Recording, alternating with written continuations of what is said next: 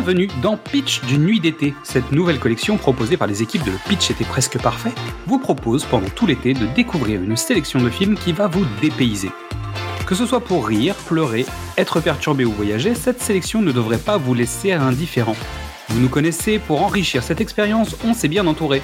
Nous allons tout au long de cette collection donner la parole à des invités. Ils sont Instagrammeurs, podcasteurs, youtubeurs ou simples spectateurs, mais ils ont à cœur de vous donner envie de découvrir un film. Alors que vous soyez sur une île déserte avec un peu de wifi, en trek à la montagne ou tout simplement au bureau, nous allons vous donner une dose d'évasion avec la destination du jour. Fermez les yeux nous allons bientôt décoller. Aujourd'hui, Midissa nous a donné rendez-vous en haut du mont Golgotha pour nous parler de la passion du Christ de Mel Gibson. Bienvenue dans les dernières heures de la vie de l'homme le plus connu au monde depuis plus de 2000 ans. Croyant et non croyant, accrochez-vous parce que ça va être difficile à regarder.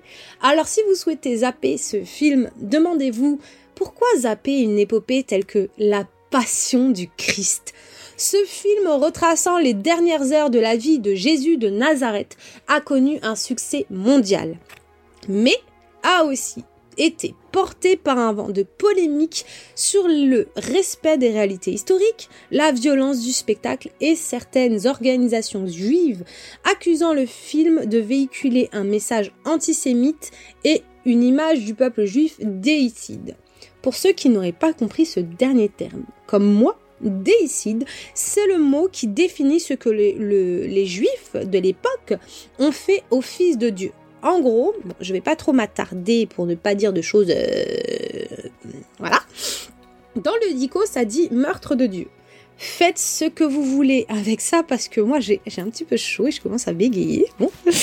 voilà, il a été entièrement tourné en araméen et en latin c'est le père William Fulco qui a traduit tout le scénario et qui a enseigné la prononciation de la langue aux acteurs. Le réal était chaud pour sortir le film sans sous-titres, mais bon, faut se calmer, hein, on n'a pas tous fait araméen en LV1 ni en LV2.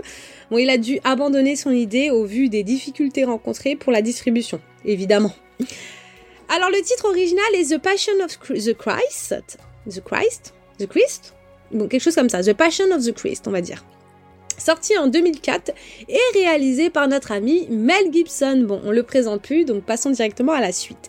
Le film dure environ 127 minutes. Au casting, on retrouve, on retrouve Jim Caviezel, Caviezel, Caviezel, toujours des noms compliqués. Dès, dès qu'on sort de la France, les noms deviennent tendus. Bon, au casting, on retrouve Jim Caviezel qui joue le rôle de Jésus. On a pu le voir dans des films, euh, des films tels que euh, What's Up, je ne connais pas, La Ligne Rouge, que je ne connais pas non plus, et Un Monde Meilleur, que je ne connais pas non plus. On a aussi Maya Morgenstern, qui est roumaine et qui a joué dans beaucoup de productions roumaines, mais pas seulement. On peut aussi la voir dans Nostradamus, Marie, Nona, la Vierge et moi, ou encore Le Chêne. On a aussi Christo Jivkov qui joue le rôle de Jean. C'est un acteur bulgare qui a joué dans, notamment L'enquête sacrée, Le garçon invisible ou dans euh, De sable et de feu. Francesco De Vito, qui joue le rôle de Pierre, est un acteur italien qui a joué dans I Am David aux côtés de Jim Caviezel, dans Nine ou dans euh, To Rome with Love de Woody Allen. On a aussi Monica Bellucci qui joue le rôle de Marie-Madeleine. Connu pour ses rôles dans Asterix et Obélix, Mission Cléopâtre, Le Pacte des loups ou encore les différents Matrix. On retrouve aussi Luca Lionello, j'essaye de dire les noms le mieux possible. Hein. Il joue le rôle de Judas.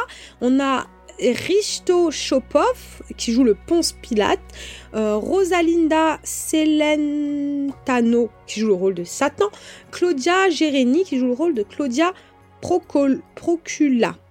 Voilà, Bon, j'ai à peu près, je pense que j'ai pas trop écorché les noms, mais bon, j'ai fait de mon mieux. À la musique, on retrouve John Debney et Ginger Shankar. John a composé beaucoup de musique pour des dessins animés comme euh, les Teeny Toons, euh, Scooby-Doo ou Clifford sorti au cinéma en 2021. Mais pas seulement, il compose la musique de Maman, j'ai raté l'avion, ça recommence, Opération Beyrouth ou encore le film Le livre de la jungle. Le pitch, les 12 heures qui ont changé le monde. Les 12 dernières heures de la vie du Christ rendues au mont des Oliviers. Jésus prie après avoir partagé un dernier repas avec ses apôtres. Il résiste maintenant aux tentations de Satan. Trahi par Judas, Jésus est arrêté et emmené à Jérusalem où les chefs des pharisiens l'accusent de blasphème et lui, et lui font un procès qui a pour issue sa condamnation à mort. Mon avis sur le film. C'est un film qui est important pour beaucoup de croyants et je pense qu'il est très bien réalisé pour comprendre ce que le Christ a traversé durant ses dernières heures de vie et ce que ça symbolise pour les chrétiens. Évidemment, ce n'est pas le seul film retraçant sa vie, donc je ne dirais pas que c'est le meilleur, je vais juste le penser très fort. Mes trois raisons de regarder ce film.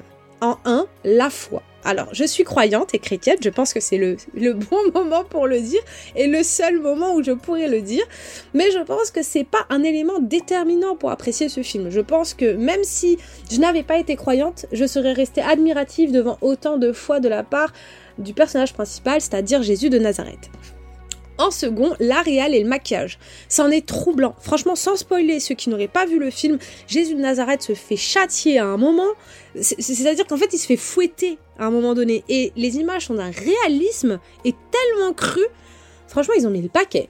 il me semble qu'il aura fallu autour de 8 heures de maquillage pour le résultat final au moment de la crucifixion. En troisième, pour les flashbacks. Bon, on n'est pas seulement sur euh, les dernières heures de vie, on revient tout le long du film sur des moments importants de la Bible, mais aussi sur des instants touchants de la vie de Jésus quand il vivait avec sa mère Marie. Merci Midissa. Je vais repartir de ce pas lire les évangiles pour éviter de me faire spoiler la prochaine saison. Merci à toutes et tous pour votre écoute. Avant de penser à la rentrée, vous pouvez découvrir ou redécouvrir tous nos formats. Du cinéma au top, précédemment sur vos écrans, Qu'est-ce que c'est Bond, les films de l'avant ou les films de l'amant? Vous pouvez nous retrouver sur Facebook, Twitter, Instagram ou TikTok et venir discuter avec nous. C'est aussi le moment de découvrir le travail de toutes les personnes que nous allons vous présenter. Alors suivez-les, likez-les, partagez-les, discutez avec eux, aimez et surtout passez un bel été. Et à demain pour savoir où nous allons débarquer.